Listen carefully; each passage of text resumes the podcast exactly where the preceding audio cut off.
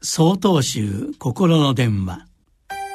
今週は「スマイル」と題して埼玉県長光寺福島新越さんのお話です。私はかつてアメリカのロサンゼルスで生活をしていたことがあります。その頃の友人夫婦が10年前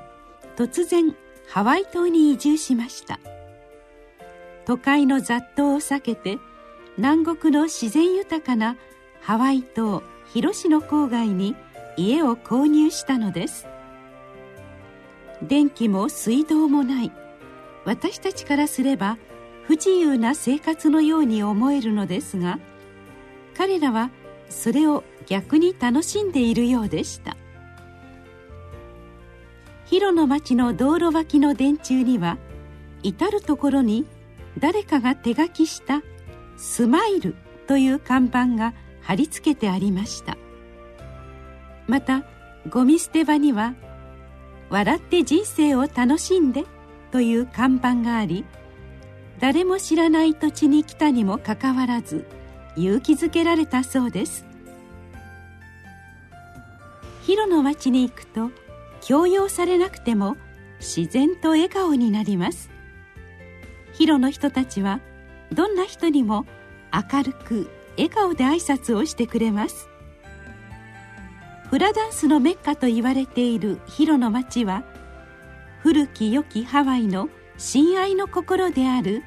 アロハの精神が残っていて開放的で全てを受け入れてくれます。彼らの笑顔は不思議なもので一緒にいる全ての人々を躊躇なく笑顔にさせてくれます。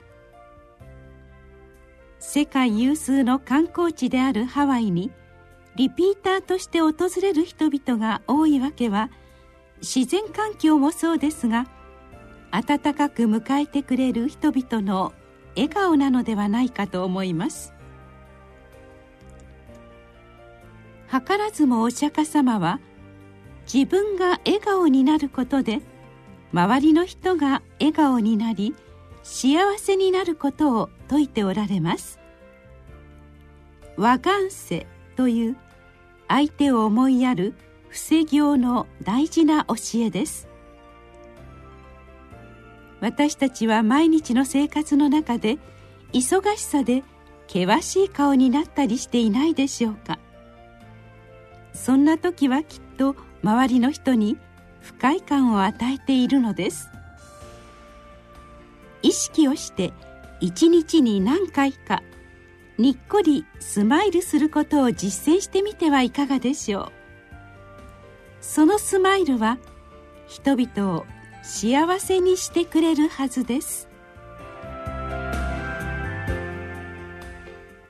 11月10日よりお話が変わります。